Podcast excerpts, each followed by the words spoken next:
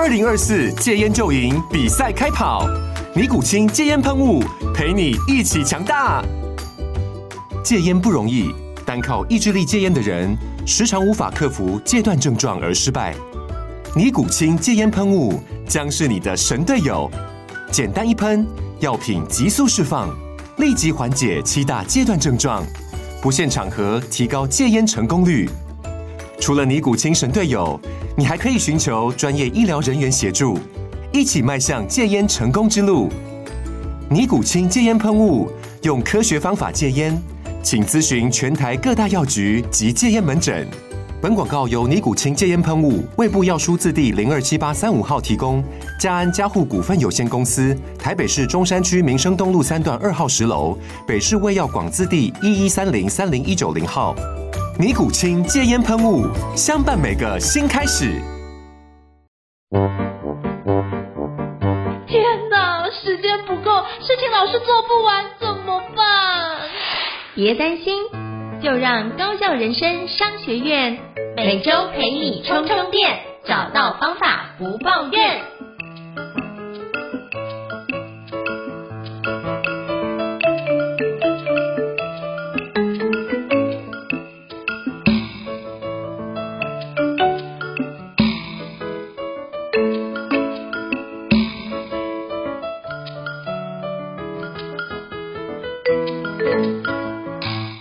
大家好，欢迎大家来到高效人生商学院。我是赵应成，我是电脑玩物的站长伊瑟。许多人想要达成的梦想很多，而人生苦短。如果用相对高效的方式来进行，进而让人生丰富精彩。高效人生商学院与你一起前进啊！Hello，伊瑟老师，请问一下，我们今天要聊什么样的主题呢？我们今天呢要来聊一个主题，就是关于如何有效的维持整理一个高效的工作环境。我们前面聊了非常多，可能时间管理啊、克服拖延啊、工作流程的改造啊等等的技巧。那但是呢，我们每天，比如说我们必须要常常坐在上面工作的书桌、办公桌，那我们怎么样让自己处在一个可以更快进入工作状态、更快进入高生产力状态的工作环境呢？那今天这一集。来跟大家分享看看，我跟应成老师，我们平常怎么样整理我们的工作环境的一些相关的技巧。那不知道应成老师会不会有什么样的方法，可以整理你平常的书桌，或者是工作桌，或者是你的工作环境呢？好，我觉得这件事情蛮有趣，是在于我觉得，呃，因为我通常如果工作的时候，我希望我电脑附近的那个区间呢，会是一个完全没有任何东西的状态。因为我觉得这样，我就可以聚焦在我电脑桌前面要做的事情。可我我就可能会把目前的东西，比如说可能桌面很乱，那我就会把一些东西怎么样，先把它先收到一个目前看不到的地方。好，就是有点鸵鸟心态把这件事展开啊。可是我觉得那种你在找很多的东东西，会找很多资料，其实。虽然说这部分放起来是乱，可是你脑中的思绪知道彼此之间是有连接的，就知道说哪个东西放在哪个地方，然后你可以翻哪个东西找出来。所以我觉得这件事情是一种创作过程，你要让它自由奔放。所以我觉得，呃，在创作过程，我会让我地某一区的部分是乱的，那我觉得无妨，因为这件事情就知道说我的思绪那段还需要去重新梳理过。其实那个乱，其实某程度就代表那段东西我还没整理好。所以我就会透过这件事去觉察到，等于那就是我的。思绪还不够思绪结构化的一个可视化，就是形象化，就长那样子。那我就会去思考，那我们把其中一段是我现在想要已经梳理好的环节，我就把它高效把它做好。那其实我就让自己聚焦在那个环节，所以我可能是左边的一个桌桌，可能还是呈现乱糟糟的情况。可是起码我在工作要进入工作状态的时候，那个工作的环境是干净的，而且那个工作环境是。没有什么阻碍或是挂碍，就是旁边不会有什么书会碰到我的手啊，或者是什么样的纸会碰到我的手。我觉得那多多少少都是一种干扰跟阻碍，所以我就把这些东西全部移掉，那只会留下我现在要做的事情，比如说我的电脑、我的另外一台双萤幕，那起码这两件事情把它展开。然后这时候我会播放一个就是那个专注力音乐，就是它有点像是白噪音这种东西，因为我发觉就是太安静，我就开始就是。就会你就会发觉哇，近到一根针都听得到，然后你移动一个东西，你就会发现那个都会被影响。那时候我就放一个白噪音，让自己专注在那个状态，然后去找相关的文献，就觉得哎，好像这件事情是可以让你聚焦。我就会放那个比较，网络上有很多，你可以找一下哪个东西比较适合。就我会放的有点像那种，嗯，就这种这种空灵的状态，就是一个声音，就是不断的产生。那我就觉得我我就很容易进去那个心流的环节。然后当我进去工作状态的时候，其实我就忘记那边有一个声音的状态出现，所以我尽量会在我工作的部分，那我是完全清空。那剩下的环节啊，反正现在专注在电脑前没看到，就先眼不见为净。那等工作完成之后，再去把那一段再去做相关的梳理，逐渐把这件事情完成。所以我觉得这个区块我会是定期到一个阶段，就是如果我的书桌哎摆了很久，有些东西一直都没有清理，那我就知道说这件事情还没有完成。那我就把它排上我的待办清单，把这件事情赶快优先处理。哎，这些东西要赶快把它梳理好，不然这件事情是无法结案的，也没办法开始排下一个东西的行程，或是下一个的主题。因为通常如果我用主题式阅读，可能一次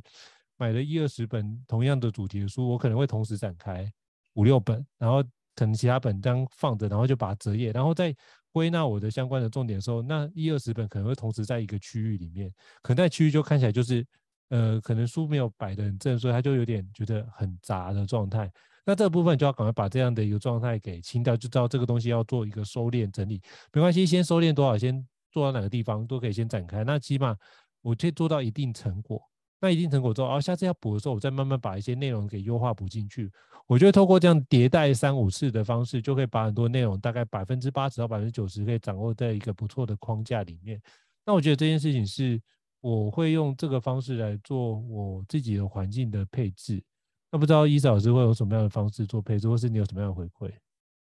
好，我觉得我要跟读者坦诚，就是我的办公桌是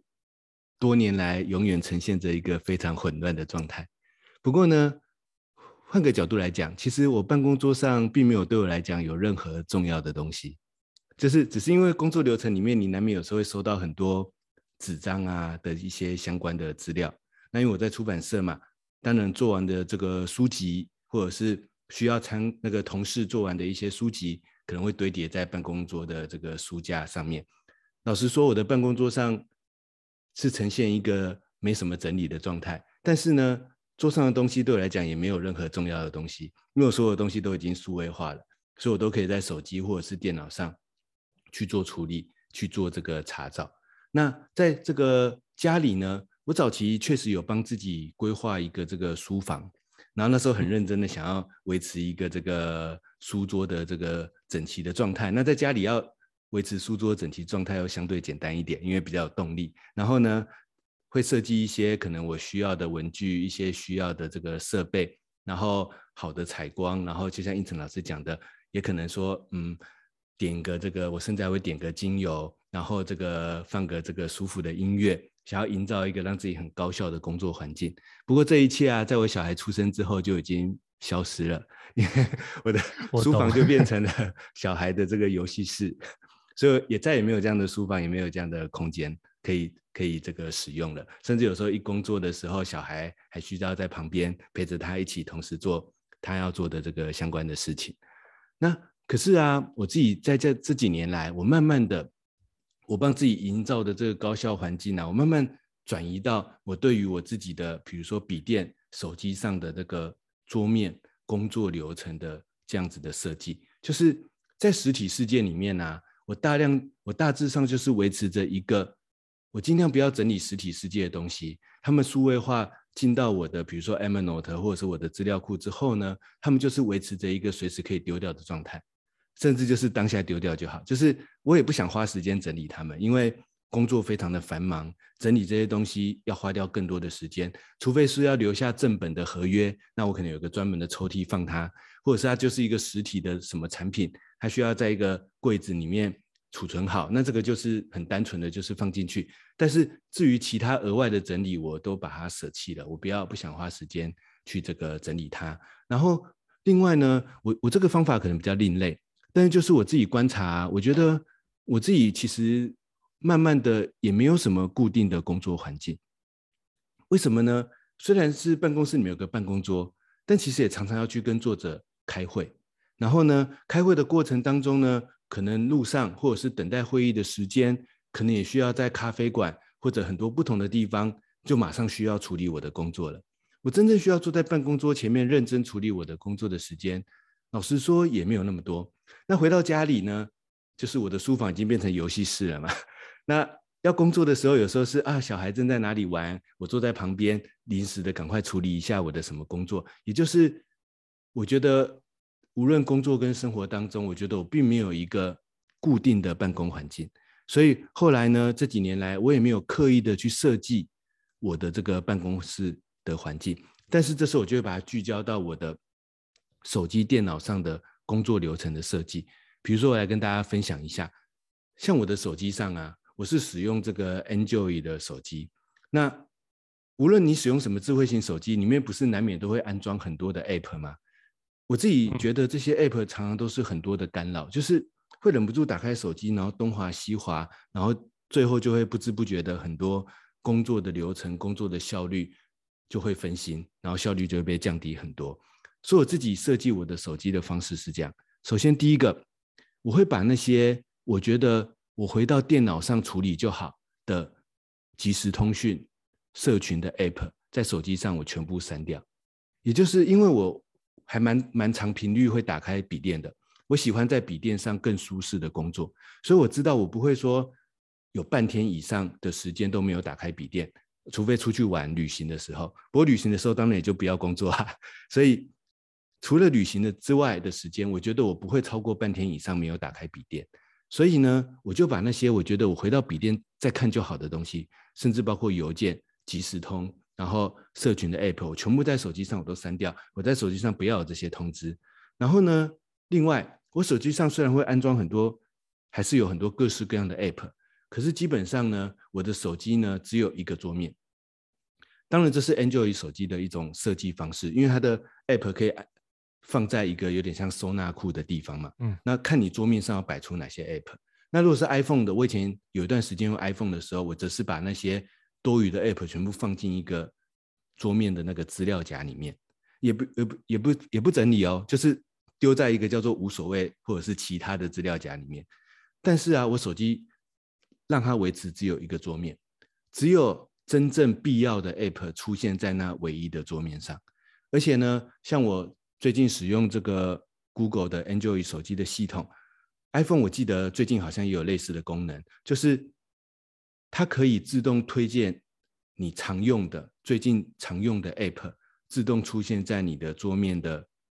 第一页的某个工具列上面。所以啊，我现在的手机桌面一打开来。基本上呢，就是一张我小孩的照片，父母应该都会这样，就是一张小孩的照片，然后一个时钟，因为我常常上课需要计时器啊，那我也常常需要关注时间，所以就是一个时钟，然后一个天气的这个小工具，就是让我随时知道接下来的行程跟天气，然后呢，下面就是一排工具列，上面永远就是五个 app。这五个 app 呢，透过 Android 手机的自动推荐的功能，就会自动推荐给我我常用的，他觉得我这个时间点必要的 app。那通常一打开来，我这样一打开手机，这对我来讲就是我的办公环境，我的工作环境。一打开来，没有任何的干扰，让我看到天气，让我看到下一个行程，让我看到现在几点几分关键的时间。然后下面五个 app。通常第一个就是 Evernote，因为我最常用嘛，随时在手机上都打开来，所以那五个 App 里面一定有一个是 Evernote。然后呢，这时候我就知道啊，打马上打开来处理我的任务，处理我的笔记。那通常第二个可能是比如说行事历，第三个呢有可能是 Google 地图，因为我可能常常开车移动要去查询这个相关的地图。那第四个是我在手机上唯一有安装的即时通，就是 Telegram。因为 Telegram 是我跟我老婆私密通讯的即时通，很少人用 Telegram，对不对？这样更好，因为我打开这个即时通 App 的时候呢，通常只有我老婆会跟我传讯息，也就是这是我唯一需要回的讯息。我觉得我在手机上唯一需要回的讯息，所以我每次打开我手机，通常就会出现这几个 App，然后加上这个 Android 的系统有一些智慧型的功能，就是它有一些 AI 自动化的功能，比如说我一到车上。把我的手机跟车子进行一个连接的动作之后，它下面那个 app 就会变成，比如说播放音，就会出现一个播放音乐的 app。那我就知道哦，或者是播放 Podcast App，那这时候我就知道我在车上可以放音乐，可以放 Podcast，但是我就不会在我的桌面上看到这些多余的 App、多余的这个流程。那我觉得这就这是我打造一个我的更有效率的工作环境的这个方法。就是我是一个很数位化的人，而且我觉得我常常需要移动工作，所以我花时间去做整理的，就是我的手机、电脑的桌面打开的第一眼的那一个状态。那手机上的状态就是我利用刚才的方式，让我每次一打开来，我不会去看到那些会引诱我去打开它的那些额外多余的 app，然后我只会看到提醒我哪些是对我来讲最有生产力，或者是我当下最需要使用的 app。它就出现在我的第一页，而且我不用左滑右滑，我不用翻来翻去去找我需要的 app 在哪里，而是立刻点开来，它就是我马上要处理的这个相关的流程。然后回到我的电脑桌面上啊，我的电脑桌面上呢，我不是在这个桌面上做什么设计，因为我觉得桌面上其实很难做什么设计，而是因为我的桌面基本上就是一个清空的状态。但是因为我很习惯在我的电脑桌面打开来，就是随时打开着 Evernote 这一个工具，这个软体。所以某个程度，我把 Evernote 或者是无论如何你自己最核心的那一个生产力工具，我就把它当成是我的一个工作环境。所以我也会用心的去设计我打开的第一眼要看到什么东西。我觉得这个思维是很重要的。就是像我早期，我会花了很多时间研究。我每次打开 Gmail，我第一眼要看到什么东西？我觉得这对我们来讲，其实就是一个工作环境的设计。当你进入那一个办公室，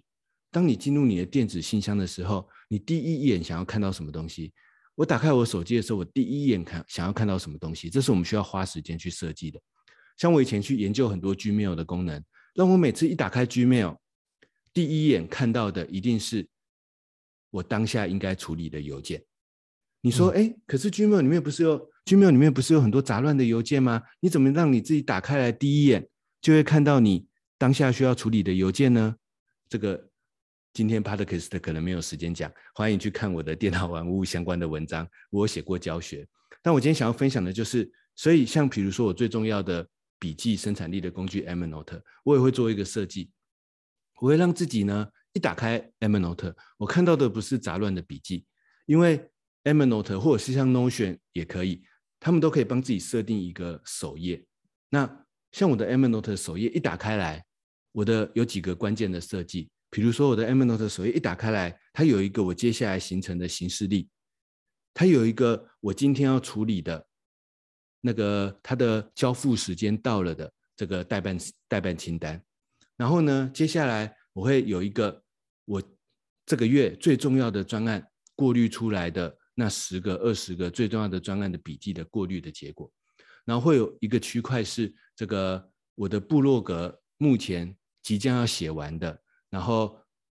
重要的那几篇部落格的写作文章文章的任务笔记，然后呢也会有一些我的工作上还在企划中，有时候需要准备酝酿一下的相关的这个专案的笔记。我我设计一个自己的进入我的生产力工具的第一页。我不要让自己看到杂乱的笔记，而是一个很清楚的行事历，一个很清楚的待办清单。这个月最重要的几个专案的工作，我觉得这一个进入环境的设计，进入你的工作环境的第一眼的设计，我觉得会帮我们提升很大的生产力，因为这样它就帮我避开了那些会吸引我的注意力、会让我分心的那些杂事、那些资料、那些工作流程，并且它引诱我去先去处理那个最重要的事情。无论是我手机上一打开来看到的是下一个行程，或者是我的 Evernote 的 App，我的电子邮件 Gmail 一打开来是当下需要立即处理的关键的邮件，我的 Evernote 打开来一进入首页看到的是这个月最重要的几个专案，它都帮助我们引诱我们提醒我们先专注在处理好这几件事情，然后帮我们隔离掉那些杂乱的额外的干扰。这是我自己在数位的环境里面。设计我的工作环境的方法，那也要跟大家老实承认，我的实体的环境是一个混乱的状态。不过呢，里面也没有重要的东西，他们是一个随时有时间就可以一次丢弃的状态。那这是我的回馈跟分享。那不知道胤丞老师有没有什么补充？好，我觉得伊老师讲的一个非常重要的概念，就是其实你要进入工高效工作一个环节，我觉得非常重要，就是你一定要设计属于你自己的专属的流程，而且一定要让这个流程是最佳化。那其实基本上你就是把中间可能会遇到的环节，就是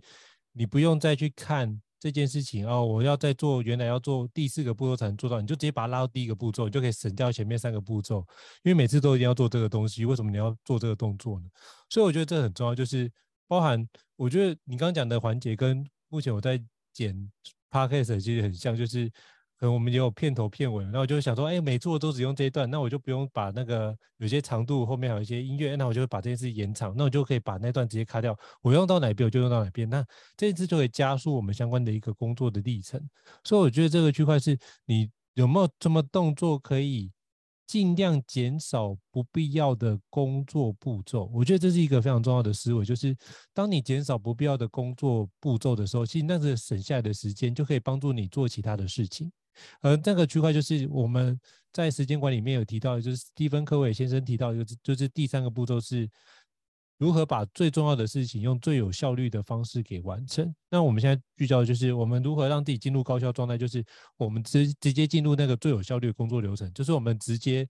反射的流程是最快的。所以我们尽可能把这样的流程设计成。我们直觉会怎么样操作这个步骤？我们就算不用想，也可以不断的完成这件事，那就是我们的直觉流程的步骤。那你只要进入直觉流程步骤，通常那是你反应最快速的一个模式。所以我觉得用这个方式来做思考，然后把会干扰到，只要你换发，哎，要做什么事情，换被这件事被打断，那就是你可能要发觉你的流程就是被干扰到，那你就要把那个石头不断的把它搬开。就像你鞋子里面有一个石头存在，你不会觉得哦，踮脚会有一种踮踮的感觉，就是刺刺的。但你当然是要赶快把那鞋子脱掉，把那石头拿起来，避免这件事情石头再造成其他的伤害嘛。可是很多人就觉得啊，没关系，这就是这样，那我就直接继续放着。那其实你只要我做的是这样观察，如果一段时间之内这件事情会一而再再而三造成我两次或三次以上会有这样的感觉，我就觉得这件事情应该是被需要被处理的。那个处理不会影响到多大的效率，可是会影响到我的心情。就是我就觉得这件事情是很像一个杂讯，就觉得，哎，就是这样折一下的那种感觉。我觉得这样子就不是一个好的状态，所以我就尽量让自己这个状态是稳定的梳理，然后我进入那个心流状态是一个非常容易、轻易可以进去，而且可以轻易、轻易的可以达到呃一个非常高效的工作的。时刻，所以我会尽量让自己记住那个时刻，然后每次只要工作状态都尽量的往那个时刻迈进，基本上你的工作效能都能够有效的提升哦。所以我觉得基本上办公的环境，重点就是如何减少干扰以及如何让我们手顺的方式可以用有效的方式去展开。那我觉得这样的话，我其实在办公的环境就会比较容易去展开。那其实我觉得在办公室里面有一点比较麻烦的是。别人的打扰，而且是别人走到你面前那种打扰，我觉得以前会觉得很干扰。像我自己在工作状态，我都不太喜欢人家打扰我，就觉得这件事情就会讲，比如跟家人说明一下这个情况，然后他就是说这个时间都不要吵我，那我就要专心做某些事情。那我之前呢，在办公桌就会经常遇到，就是人家走过来看得很近，哎，就叫一下，哎，胤丞这个部分帮我做什么？哎，这个部分怎样？我觉得这东西都会严重干扰到我的心流的状态，所以我以前会做一件，如果真的很想做一个区块，我就会去 booking 一个会议室，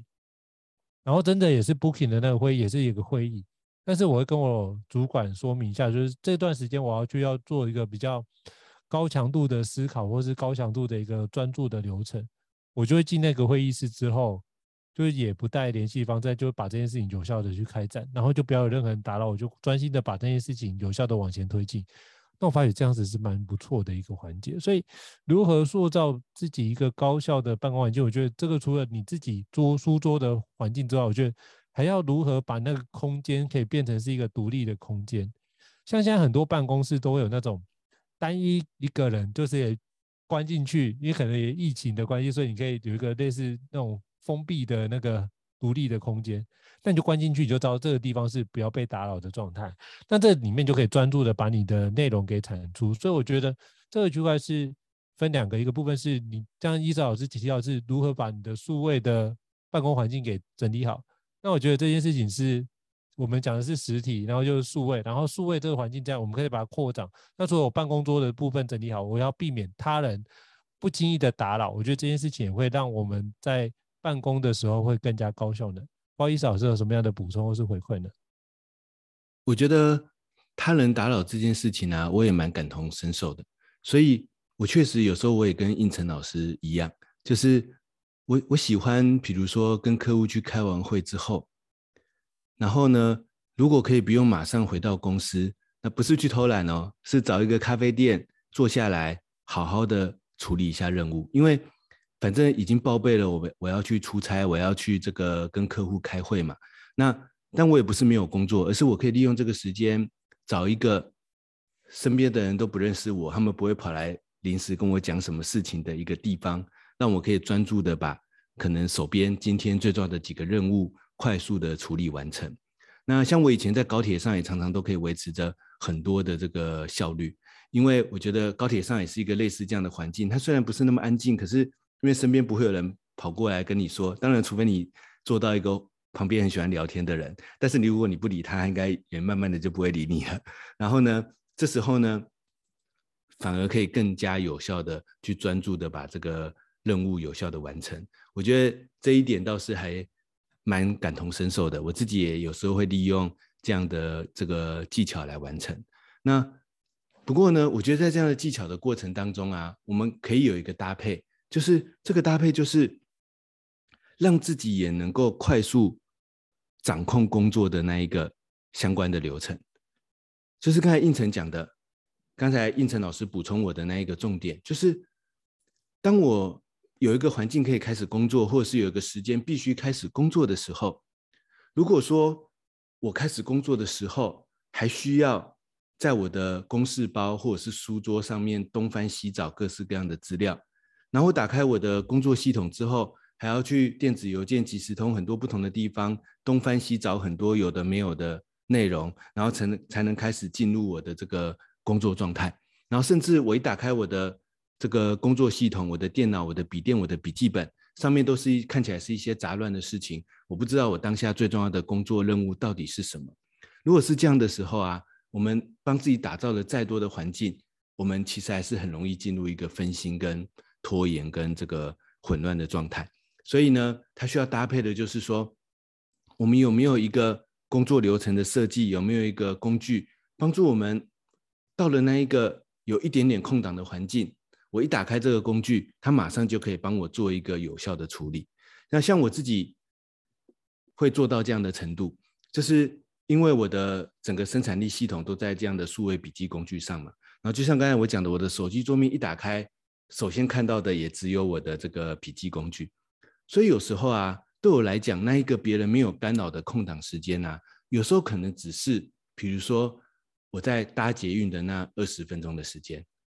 或者我在等一个人来，比如说等我老婆一起下班，然后我老婆还没有到停车场，我在等待她可能十五分钟、二十分钟的时间。对我来讲，这都是一个可以马上进入高效率工作状态，而且没有人没有人打扰我，而且我觉得有时候这种时刻啊，其实更有生产力。因为第一个，这种时刻，旁边的人都不认识你，你处在一个这个没有人会跑来，除非路人来跟你问路之外，不会有人来打扰你的这个无干扰的状态。第二个，但是你又处在一个有点新鲜感的环境当中，因为有时候确实是这样。为什么很多人觉得我换换到咖啡馆工作好像更有效率呢？我觉得有时候是那种新鲜感的感觉，就是我在办公室。我体验到的就是事情好多，工作好烦，然后很多事情做不完，然后每天工作上的挫折，那个环境已经让我可能在我们不得不留下类似这样的印象。可是当你换到一个新鲜的环境的时候，那个新鲜感会给我们一点刺激，无论是灵感的刺激，或者是这个动力的刺激。然后第三个，有时候太安静的环境呢，不一定会是最有生产力的环境。有时候就像应成老师刚才要播放一个背景音乐，然后有时候这个背景音乐不一定要是真的音乐，可能有些人反而喜欢播那种白噪音，就是后面真的是这样沙沙沙沙沙，或者是嗯这样的声音，但是有一个声音在，其实会让自己反而更加安心，更加这个安定。那一个像是停车场或者是捷运，它背后就是有很多这种类似白噪音的东西，反而会让自己好像这个身处在一个有人不是那么孤独孤单的环境，但是又没有人会干扰你的这种神奇的空间。那我常常会在这样的环境里面，我当下很简单，我就是一打开我的手机，一开始可能起心动念忍不住要滑手机，但是我一打开发现我手机上没有任何东西可以滑，因为 只有一个很单调的桌面，然后就看到啊，我有一个笔记，我就打开这个笔记，一打开。因为我的首页的设计，它让我看到我最近正在构思的几篇文章的题目，看到我的最重要的几个专案，我就利用这十五分钟打开某一则笔记，补充上一下我的新的想法，修改一下他的行动流程。那说不定其中有些步骤，当下这五分钟、十分钟就可以完成，又多完成一两个步骤。那这样子虽然。可能等了某个人十五分钟、二十分钟，他来的时候跟我说啊，对不起，让你等了这么久，我心里都会觉得太好了，感谢你让我多等二十分钟，因为我在这二十分钟里面不知不觉进入了一个心流高效率的状态，然后帮我多推进了几个我手边可能很重要的任务。那我觉得这个是，我觉得它也可以是一种工作环境的设计。就像我到了，就像我刚才前面分享的，这几年来，我其实没有花那么多心力心力去设计我的书房或者。真正的办公桌，我甚至也没有像以前一样说工作的时候一定要来听音乐或者是什么什么的。可是我觉得刚才那几个工作流程这样子结合在一起，反而可以让我在更移动式的工作环境里面，更多不同的，然后各种不同的工作环境当中，甚至你不觉得那是工作环境的当中，比如说就在小孩的旁边，然后这个或者是就在一个等车的这个片段的空档，我觉得。我的自己的那样的一个结合实体数位的工作流程的设计，都可以帮我进入一个有效的高效率心流的状态。那这是我对于胤丞老师刚才这一段的回馈跟分享。好，非常感谢医师老师的分享跟延伸哦。我觉得这件事情是把这件事除了工作环境之外，你把它反过来反推是这个工作环境其实。我们不只有在我们办公桌面前才叫工作环境，其实你在移动的过程当中也是。就像你刚刚讲高铁那段，我有感受，因为其实那个有好几本书，其实都是在高铁上面这样修改完成的。所以我觉得那个只要进入那个心流状态，所以我觉得随时随地让自己能够切换进去那个状态。我觉得很多人都需要有非常，我觉得我想强调一点是。你能够做到这个状态，表示您对这个切换非常熟悉。可是我发现很多人是对这切换的部分是不熟悉的，所以那个区块叫做仪式感。我觉得那仪式感，你能不能说的越短越好？像我自己进入工作状态的仪式感超短，就基本上只要打开笔电，打开那个档案的瞬间，我就告诉自己，哎，我要进入这个状态，那就进去了。但我觉得这个东西就是你越容易切换这个环节越容易，不然我就看到。有些伙伴啊，就是之前要写书，他怎么样？他会先沐浴更衣，呃，当然讲这样比较夸张，他就去当泡个澡啊，泡一泡，然后听个音乐，然后让自己处在一个非常非常舒服的状态可以写。可是我发觉，当有小孩的时候，这件事情都成为一种幻想，你知道吗？就是都很期待这件事可以发生，可是这件事永远不会发生在你生活里，因为光忙完小孩你就累了，所以你要做就是非常务实的，就是有多少时间好，那就是切换过去，赶快把这件事展开。那就会，当你已经习惯这样的切换的时候，其实你发现任何时间都可以完成一件事情，就像等红绿灯，你一样可以拿出一折啊，就开始说，哎，这个部分可以回一个 email，可以啊，一样可以完成。可是你就知道，哎，别人觉得太夸张，这样也可以做事情。可是你就觉得，哎，这起码我自己内心觉得，哎，我又完成了一件事，我把一件事情把其把它往前推进一点点。可是正因为这种小的累积，累积起来就会是。积少成多的概念，所以我就要强调的是累积这件事情是很重要。所以你不要小看任何的零碎时间，只要能够进入那个工作的状态，其实这件事都可以帮你积沙成塔，帮你累积。就像我在自己在心智图本，因为讲到一个东西，就是每周工作清单，我每个礼拜写一天。可是像我以前工作状态是，我就觉得我以前的准备的仪式感太重，就是比如说早上九点上班，我就是早上九点进办公室，打开 Outlook，等边吃早餐边看一下 Outlook 今天有什么信件要跑起来。就发觉一件事情，就是，呃，边吃边规划今天要做的事。可是这样大概就要半个小时，那一个礼拜就是五天，就是二点五小时。那一年假设五十周好了，是不是就一百二十五个小时？哎，我一年光做这件事情就浪费一百二十五个小时，就浪费接近十六天的状态。那如果我可以少做这动作，一开始就把我要做的东西聚焦完成，不就是每周工作清单的一个定调吗？我就一直规划个礼拜，我就知道说我要做什么样的重点事情，先把它展开。那这十六天就可以省下来帮我做很多事。十六天，像我觉得十六天可以做超多事，甚至我就看过伙伴，是一个礼拜就写完一本书。那其实十六天，如果你真的要讲话，用这样的结构来看，起码半本书应该是可以做到，或一本书，哎，或许可以展开一些非常多新的专，也说不定哦。所以我觉得，如何把这个零碎时间避免让自己的仪式感不要太过长。如果太长，我问，我觉得你可能要思考一下。能不能做一些简单的动作，把让你的仪式感缩短，尽量进入那个状态？这必须尝试哦，try error 去尝试。那如果能够让仪式感变短，那其实基本上你工作时间就会变长，或是你会发觉你能够在那个环节做的事情就会变多，因为你会发现很多零碎时间，你以前觉得不能做的事情，现在都能够做。那其实就可以帮你把很多的工作效能给释放出来。所以我想要补充一下，就是有关仪式感这件事的部分。那想请教伊嫂，有没有什么样的 echo 或是补充的内容？我觉得应子老师刚才讲到仪式感这一点呢、啊，我觉得我刚才这样的分享，其实我应该也就是在帮自己创造一个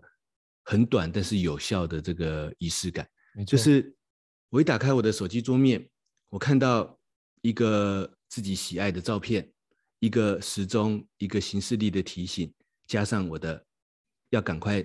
继续我的笔记，继续我的任务，继续我的专案的一个笔记的 app。那我觉得这对我来讲就就像是一个仪式感，然后而且我很刻意的让其他 app 不要出现在我的第一页，让我的手机只有第一页。这时候我觉得对我来讲就是一个仪式感，让我提醒我自己，这就是一个马上要开始进入工作状态的这个相应的流程。我觉得这是我